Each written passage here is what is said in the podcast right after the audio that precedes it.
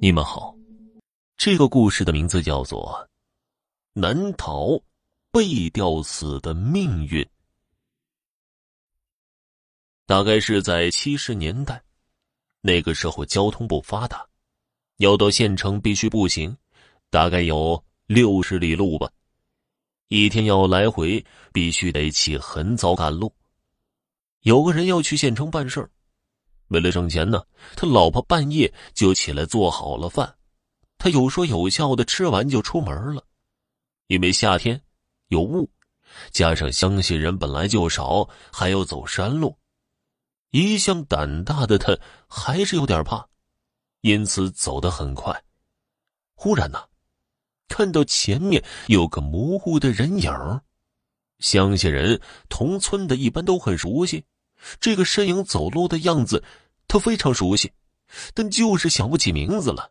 于是小跑的追上去，可不管他怎么追，总是有一段距离。大声招呼，那人也不回头。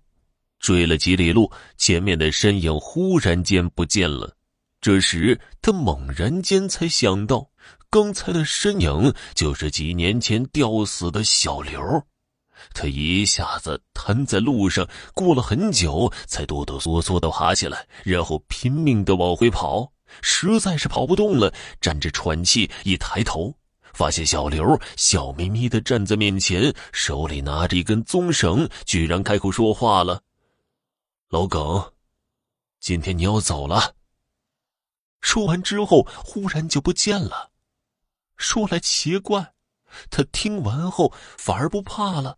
没事一般的，慢慢的走回家，并且把这事儿和他老婆说了，然后叫他老婆做饭。他老婆说：“呀，你才吃完出门了，怎么又要吃啊？”他说：“饿了。”吃完又洗了个澡，一切正常。可是没过多久啊，精神一下子错乱了，不停的摔东西，然后找绳子去上吊。他老婆拉都拉不住，连忙找来邻居和他的兄弟帮忙，四五个男人才把他按住在凳子上。一下子，生产队整组的人都过来了。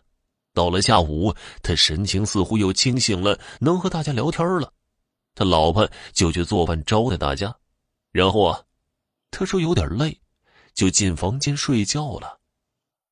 有个年纪大的留了个心眼儿。等他进门后，就把门给锁了。一群人就在房前抽烟，商量着怎么办。等到吃晚饭的时候，大家把房门打开一看，他用自己的裤带在竹椅上吊死了。